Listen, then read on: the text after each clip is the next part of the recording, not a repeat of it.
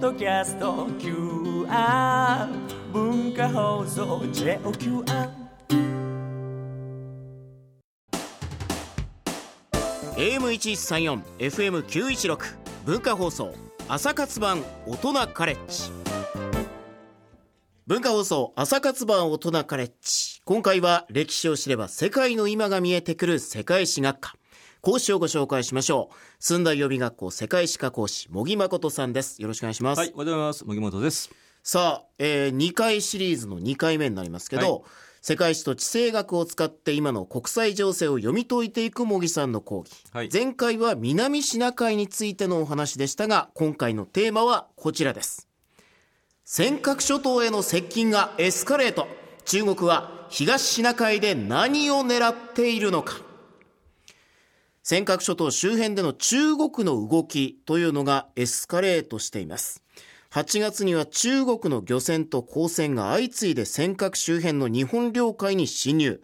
さらに尖閣沖の公海で中国の漁船がギリシャの貨物船と衝突するという不測の事態も発生しています。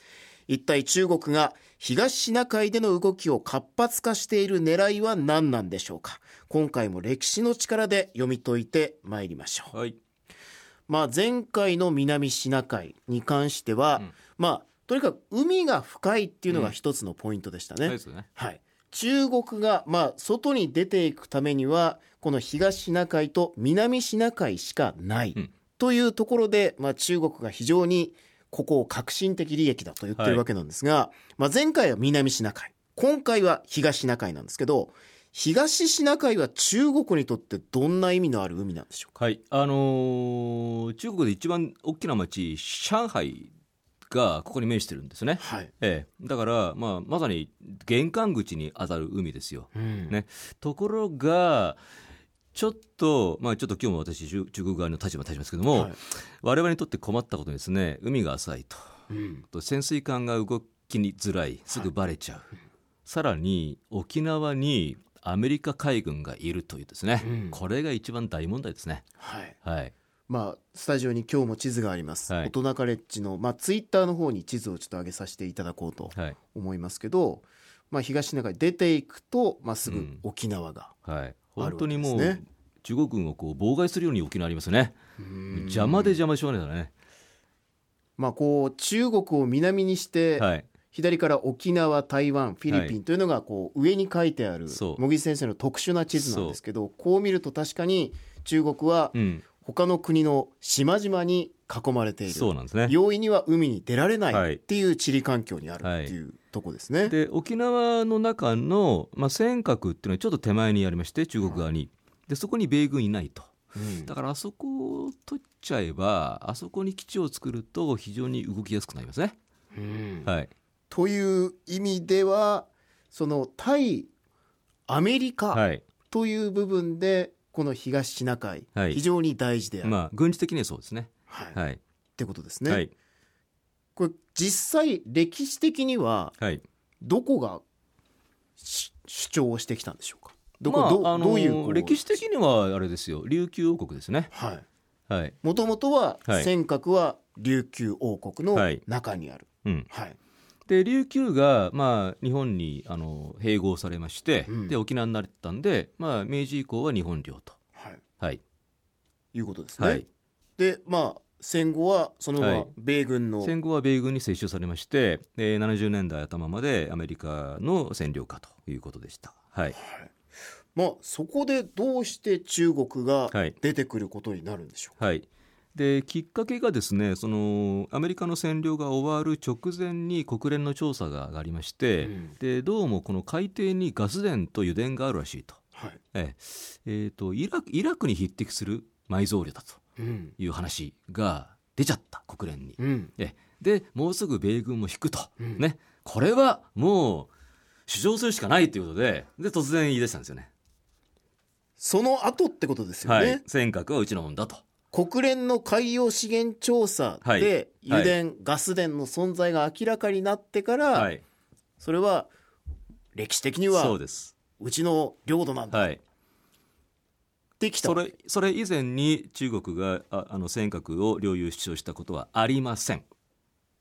歴史的にはありません。世界史の専門家としてはそうなっているとはい。いうことですよね。はい。でまあそれで状況が変わってきた。っはい。ていうことですけど、まあそのもともと中国が主張を始めたあたりでの日本の対応っていうのはどうだったんでしょはい。ちょうどですねこれがあれなんですよ。田中角栄さんが北京に行きまして日中友好って言って、ねう。はい。あのパンダもらったりあの頃ですよね。だからあのーまあちょっと領土問題は棚上げしてねまずは日中友好ということですね、うん。ええ、それがまあ日本のまあ経済界の要請でもあったというですね。はい。はい。ただ実際す向こうとしてははい。そうでもなかったっていう、なかったわけですね、まあ、ニコニコしながらあのずっと狙っていたというですね、はい。ことですね。ね。でこれも前回の講義で申し上げた通り、はい。あのやっぱり冷戦中は動きにくい、ね。でうん。冷戦が終わったんでやっと動き始めたとはいいうことですね、いわゆる冷戦時代ははい。北にロシアというソ連という脅威があった。そうなんです。どうしてもそちらに目を光らせないといけなかったけど、はい。ソ連邦が崩壊した、はい。そこで南に進出するそうです。ゆとりがえ中国にできた、でまあ多少ね日米とトラブっても大丈夫だろうというゆとりができてきたうん。のがもう2000年代あの小泉政権の時ですね。はい、はい。というところなんですね。はいさあで、まあ、実際その後どういう動きになっていったのかっていうのをこの後後半伺っていきたいなと思います。AM1134 FM916 文化放送朝活版大人カレッジ文化放送朝活版大人カレッジ。今回は寸大予備学校世界史科講師茂木誠さんに尖閣諸島への接近がエスカレート。中国は東シナ海で何を狙っているのか。というテーマでお話を伺っています。さあ前半のお話ではですね。はい。まあもともとこの尖閣東シナ海というのはまあ琉球王国が支配していた地域である、まあそれが日本になりはい。そしてまあ戦後は一回ちょっとアメリカになりましたけどもというところで、まあ、中国側の立場から見ると、うん。いわゆる上海という中国経済の心臓部の目の前にあるはい。海である、はい。さらにはそこから石油が出るという。そうですね。まあ、だからこそ、そこから我が領土だと主張が始まった、はい。という領有権を主張し始めたはいとい。うことなんですけど、目的はやっぱり中国の目的は石油、えーとガス田とりあえず石油、うん。ええ。プラス軍事うん。ですね。で東シナ海はどっちかその石油がメイン、はい。まあ、石油ガスですね、うん。はい。実際その、どういう具体的行動を中国は取ってきたんでしょうか？はい。えーっとまずですねあの、まあ、前回お話ししたんですけどもその EEZ ですね、はい。排排他的経済水域ってやつでそそこの地域の資源を優先的にその沿岸国が利用できるという話であります。ええ。ところが、えー、と沖縄が日本領になりましたと、ね、で中国と沖縄の間が東シナ海ですと、じゃあ、えー当然その中国の主張する EEZ と日本の主張する EEZ が重なってるんですね。うん。ええ。でそこをどうやって線引きするかという話になりまして、はい。で日本側はじゃあ真ん中で切ろうという日中中間線というのを主張してます。うん。で中国はいや、あのーもう沖縄ギリギリまで中国だとの EZ と言ってます、うん。でちょうど言ってることがあの南シナ海のほとんどはうちのもんだって言ってるのと同じことですね。それを東シナ海で言ったんですね、はい。で実際にはい。今、石油を掘ってるところがありますけど、はい、あのガスですね、はい。えーガスはもう掘り始めました。あちらさんが。あちらさん、まあ、き今日は私中国からなんで、はい。えーうちはもう掘り始めます。はい、はい一瞬ちょっと気持ちが揺らいでますけど、ね。そのいわゆるガス田を掘っているところっていうのは、はい。一応中間線ですか、ええ、あの一応ですね、まあ、別に日本側の中間線理論を認めたわけじゃないんですよ。ないんですがまあそこであ争うことでもないと思いまして我々は。一応その中間線の手前を今掘ってます。ギリギリですけどね。うん。はい、でパイプラインをはい、作って、もう上海に送ってますガスを。いうことなんですね、はい。なんか細かく言うとこれは本当に採掘してるんですか？それとも実験的に掘ってる？いやもうあの送ってます。もうそれは対外的にもこれは堂々と掘っています,、合ってますっていうことになってるはい。わけですね、はい。日本ははいそれに対抗してじゃあうちもっていうことにはならなかったんですか、日本はですねあの小泉政権の時にあの中間日本側の言ってる中間線の日本側で試掘をしようという意見がありましたが、はい。ええ。えーそれを言ったのが小泉政権の時の中川昭一経済産業大臣、はい。ええ。ですがこの人はあの失脚しましてですね、うん。いろんなことがありましてそれで、えーその後を継いだ二階俊博さん、はい。えー自民党を代表する、えー中国のお友達です。親中派。はい、ということですね、はい、まあいい人ですね。はい。我々から見ると。中川昭一さんが、はい。まあ、辞めた後、はい。中川さんはいや日本も試試掘を掘はい。より掘るべきじゃないか、はい。それを二階さんは止めました。まあ親中派でっていうはいこと。ですか、はい。そこから日本は傍観するというか傍観。で、その後、えー自民党政権が崩壊しまして、はいで、えー今の民進党ですか。はいええいやあれは素晴らしい宣言で政権で。ええ今はあの我々から中国の立場として喋ってますね、はいええ鳩山さんですね。鳩山さん、菅さん。うんはい。結局どちらかといえば鳩山さんもはい。中国はい。からはなんか歓迎されてるいやもうお友達ですね。感じにはなってますよね、はもうその時からずっと日本ははい。傍観する。傍観ですね。具体的行動には出ないっていう立場を貫いて、はい。その間に中国はどんどんえーっと物事を進めているっていう感じですか？漁船衝突事件っていうのは覚えてらっしゃいますか？はい。はい。ありました。民主党政権時ですね、菅さんですね、はい。で、えーっと日本の海上保安庁の船が、えー我が中国の漁船をですね、えー追っかけ回しましたと、はい。えーそれであの我が漁民がですね果敢にも、えー突っ込んでいってですね。でえーっとあくまで中国側の立あそうですねです、ええで我が中国の放流を見せたと。であの日本側はその船長を逮捕したんですけれども、うん。えー我が中国政府はですね、えー、と釈放しなさいと、うん。ね、日中友好に反しますと、えー申し込んだところ、えー釈放してくれました。い。やさすが関西素晴らしいですね。もう何とも言い難いですけどね。どうしてここもいわゆる穏便にっていう政権も変わってますけれどもやはりこう民主党政権もうん。親中派だったっていうこまあとなんでしょうか、一つまあまあ一つはですね日本の経済界がやっぱり中国依存であった、ううんん中国マーケットが欲しい。だから日中がもめちゃ困るから、まあ、財界の圧力がいあるでしょうね。うん。ええ、あとやっぱり日本はその憲法上の規定があって戦えないわけですよ、ううん。ん、だからあんまりその緊張がエスカレートするともう対応できない、ううん。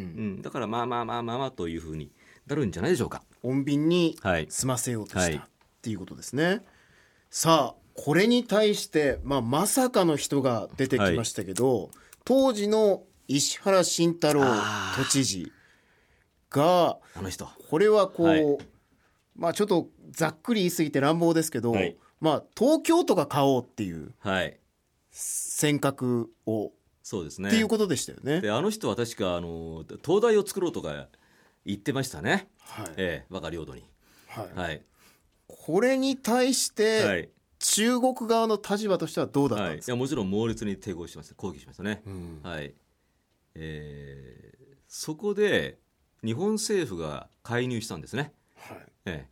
で石原さんが、まあ、東京都が買い取っちゃうと何するかわからないと。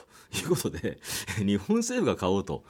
いうことで、えー国有化になったんですがこれは中国側に言わせるとですね同じじゃねえかと。結局それまで民間人が持つ土地をですね国有化するってことは結構日本政府が何でもできるってことですから、えー将来あの自衛隊の基地ができるかもしれないしそれは認められないというのが中国の立場ですね。はい、まあ、いわゆるこう棚上げしよう棚上げしようって言ってたものが、まあ、こん中国の主張とともにだんだんこう具体的行動になっていきあまりにもこう穏便に進めようとすうるん立場を見て、まあ、日本の一部の人が動き出したっうん。ていうことですよね。うん。でこれはこれちょっとね中国側からすると予想外ですね、これほど反発が来ると思わなかったですね。あのおとなしい日本人が、うん。っていうはい。中国側の立場からするとそういう気持ちださあでそれ以降、まあ、尖閣周辺に中国の船が来るっていうのが当たり前になっていってしかも少しずつエスカレートしてますよね。うんえーまあ、これもあの前半と話つながりますけどもやっぱり、オバマ政権のうちになんとか、うん、取れるところまで取っておこうということですね。ええ。いわゆるでオバマさんはまあ今年いっぱいですから、はい。うん、なので、まあ、隙があれば上陸しちゃえということですね。はい。実際にあれですかこう中国の漁船がどんどんこう来てるっていう、でそれを守るっていうことで、まあ、いわゆる海警交戦ってやつですかね。まあ、あの海上保安庁ですね向こうの,、はい。向こうのまあ、中国のね。はい、であのそれさん覚えてます？あの小笠原にバーッと来たの漁船が。はいはい。ええ。サをンゴ目当てに。であれもさーっと去りましたよね、はい。ええ。つまりあれはただの漁民じゃないんですよ、うん。ええ。もう完全に軍と一体化してます、もう、まあ、漁民もいるかもしれませんけどもその漁民のコントロールやってるのは軍ですね、うん。はい。ある種それは漁民というあくまでこう魚目当てですよという表向きで、うん。実際は違うことをしようとしているっていう。まあ、様子見ですよね、でもしうまくいければあの上陸しちゃうということですね、ことですね。はい。で、まあ、そういうことに対してアメリカもなんかステルス機をはい。グアムに配備、はいあの B2 というですね、はい。あのちょっと不気味なこう三角形のあのレーダーに映らないという爆撃機ですね、はい。これをグアムに3機持ってきまして、明らかに脅しにかかってきましたね、えグアムという距離はありますけども、それに対して中国の船えははい、撤収を撤収しましたね。始めてますよね。まあこれもねあの B2 もい,、まあ、いつまでいるか分かりませんから、まあ、いなくなったらまた出ればいいんで、まあ、様子見。ということなんですね。はい。様子見様子見。を繰り返している、はい。絶対無茶はしませんから。この東シナ海における中国の最終目標っていうのははい。何なんでしょうか、あこれはもうね実ははっきりしてまして、はい。あの80年代にすでにあの劣等戦という考えをえ中国海軍の司令官が示してます。ええでもうプランも決まってまして2010年までに第一列島線の内側を抑える、え2020年までに第二列島線を抑えると、で第一列島線というのがまさにこの図のですね、えー沖縄台湾フィリピンです、えーこのこの線の内側を抑える。うん。ええということは東シナ海と南シナ海を全部中国軍が抑えると。うん。えええーで第二列島線というのはあのその向こうのグアムですね。はい。でちょっとこれプランが遅れてましてで今2016年なのにまだ第一列を抑えてない、うん。うん、だ急がないと、うん。ええ。だからフィリピンと沖縄を早く取らないとっていうね、はい、中国側にとっては、はい。そういうことになってちょっと今遅れてますね。はい。これ日本としてははい、どう対応し日てい本としては。くのがいい、あじゃあちょっとこれ今から日本人に変わります私ね、はい、戻りました、えーっと日本としてはとりあえず、あのー今の憲法上の規定があってですね戦えないんですよ。うん交戦権ないのでだから米軍にいてほしもらうしかないですねこれは。とりあえずは。うん。憲法改正までは。うん。そこで今度の大統領選挙でちょっと困るんですよね。あの、トランプさんになっちゃうと。うん、うん。もういわゆるそ米軍。まあなんか記事によってはまだちょっと先のことは分かんないですけど、米軍は撤退しないですよっていうニュースにはなってう、ますけうん。ど、でもあ本心は撤退したいんで、うん。うん、っていうことですね。そうなってくると。そうするとちょっとだだから別に撤退するのはいいんですよ。だってあの日本は独立国国なんだから、あアメリカ軍がいる必要ないわけで。だけど今は困る。うん、20年後30年後に撤退するからその間に日本が独自防衛できますよするようにしますだったらいいんですけどもちょっと早すぎるんでそこは引き止めないと。いてくださいと、うん。お金払ってでも。まあいろんな問題がありますけど現状だけ見てみると、うん。あそこ沖縄に米軍がいる、うん。まあそれによって中国の行動は様子見。様子見。様子見。そ様子見、う、うん。この状況が変わると、うん。また一つ状況が変わってくる。90年代のフィリピンで証明済みです。米軍引いたらミスイッシュ取っちゃったんでっていうことになるかもしれない、はい。という状況であはい。る、でその時になって国連に訴えても無駄です。国連は動きません、はい。中国がはい。常任理事国であるから、はい。っていうことですね。はい。はあ。まあ2週にわたって、まあ、南シナ海そして東シナ海中国は、まあ、どういうことを狙っているのかっていうのを、まあ、歴史と地政学から見ていったんですけど中国は本当ちょっとずつちょっとずつちょっとずつちょっとずつうん。時間をかけてん。進めてきますね。あのー痴漢にあった時の撃退法っていうのは、えー、なんでしょうね。痴漢にあった時の撃退法、はい。この人痴漢です。そうです。もう手を掴んで「痴漢です!」と叫ぶのが一番いいんですね、はい。ええ、であの小さな声で「やめてください。やめてください」って言ってもダメです、ええ、今に言ってるのはその小さな声で「やめてくださいやめてください」って言ってる。周りの人に分かるように。分かるよ。まあ、つまりは周りの国に分かるように。だからあの海上保安庁がなんか一週10日ぐらい過ぎてからやっと映像を公開しますけどダメですよ。もうすぐ公開しないと、うん。まあ、かつてのやつですよね。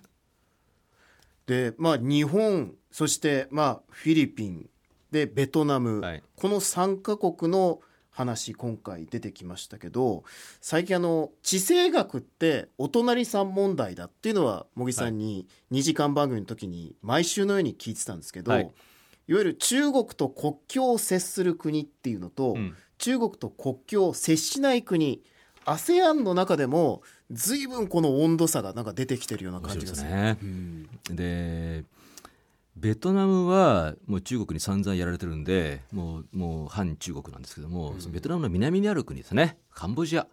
えカンボジアは歴史的にベトナムにいじめられてるんで、本当敵の敵は味方なんですよね。